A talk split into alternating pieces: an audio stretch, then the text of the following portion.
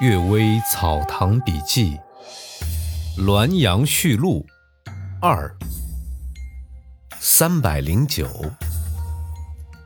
拜榜考辩。科场填榜完毕之后，必定将榜卷成一桶，横放在桌上。总裁、主考都身穿朝服，朝着榜文九拜。然后捧走榜文，唐立称此为拜榜。这些都是误解。以公事而论，整个榜文上所列写的都是考生，士官为什么要朝考生跪拜呢？以私意而论，整个榜文之上所列写的都是门生，做主为什么要朝门生跪拜呢？有人引证《周礼》。百受民庶之文，那完全是附会。其实啊，大概是因为放榜那天啊，要立即将提名录进呈皇上，提名录不能事先写好，必须拆卷唱一名，榜文之上填一名，然后将填榜的纸条交给书写的人，才在提名录里写上一名。现在纸条还称为录条，就是这个缘故。提名录啊，要等跪拜之后送出，就像行拜折之礼。榜文不放出，提名录不送出，提名录没有写成，榜文也不放出。所以啊，提名录与榜文必须一起放在桌子之上才行拜礼。榜文用纸大，提名录用纸小。在灯光摇曳之下，人们只看到榜文，而没有看见提名录，所以误认为是拜榜。后来或者没有抄录完毕，天已将晓，或者士官急于复命，先行拜礼就出发，于是就有行拜礼时不将提名录放到桌上的情况。时间一长啊，这种做法被看作理所当然的了。唐立或许由于没有提名录也可以行拜礼，于是就居然不将提名录放在桌子之上。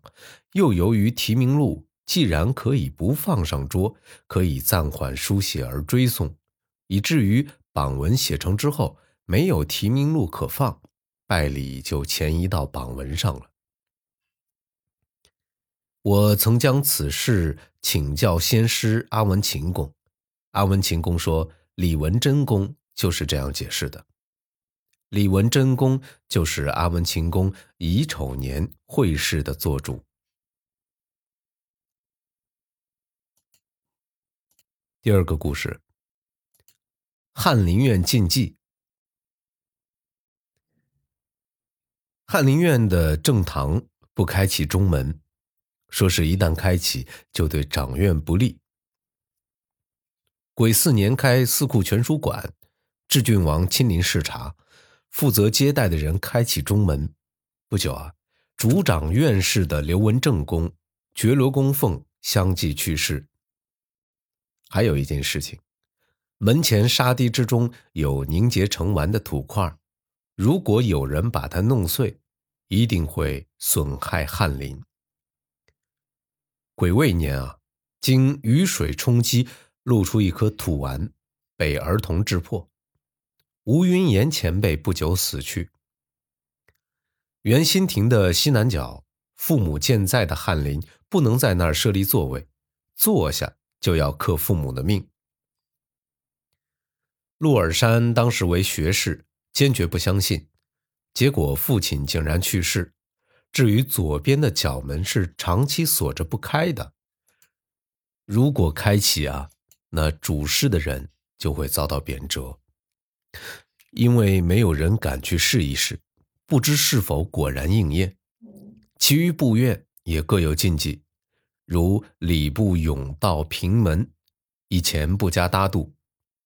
什么叫搭度呢？搭度是用两块夹木夹在门线上，坡度像桥的形状，使乘车的堂官呢可以从中间进去，以免绕道。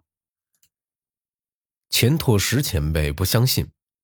不久啊，就有天坛灯杆之事发生，也都常常有应验。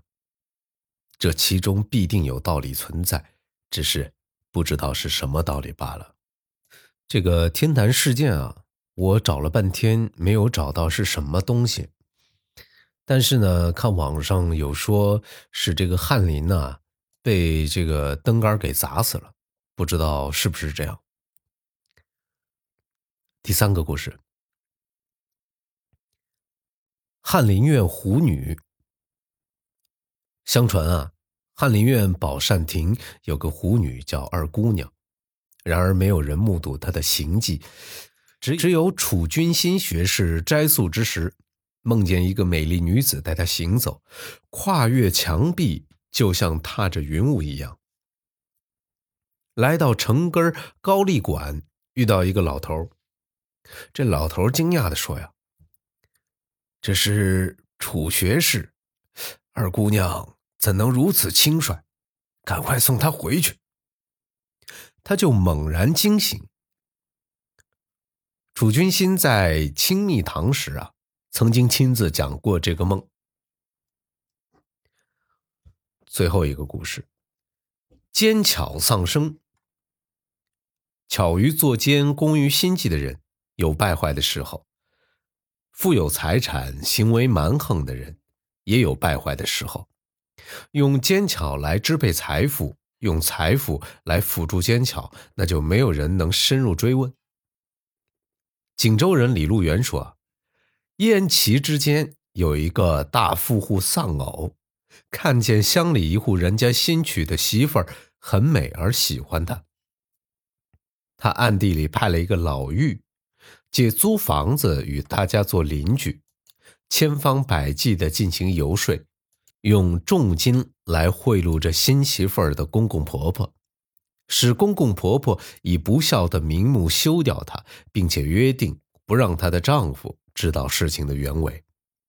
这富户又另派一个与她娘家一向有来往的老妪，用重金贿赂并游说她的父母，故意将女儿送还婆家。公公婆婆也假装悔恨之意，留他们吃饭。已经将媳妇儿叫进来了。不一会儿啊，两亲家语言不合，相互责骂，又把媳妇儿赶回去，也不让媳妇儿知道事情的原委。这样，买修卖修以及与娘家同谋之事，都丝毫不露痕迹。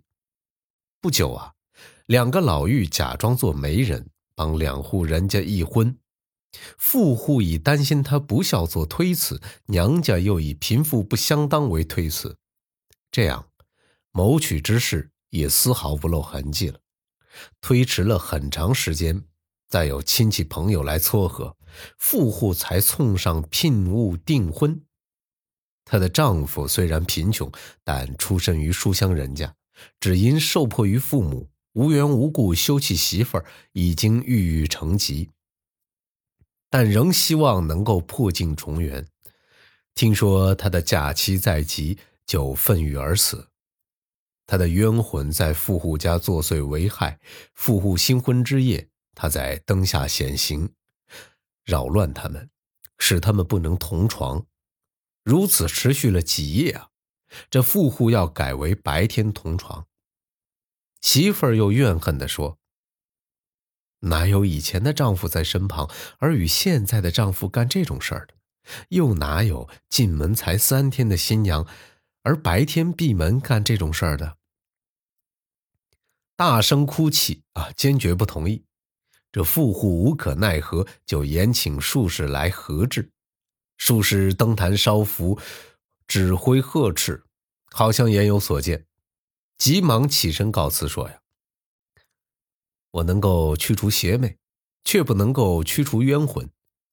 富户延请和尚来做礼拜忏悔法事，也没有效果。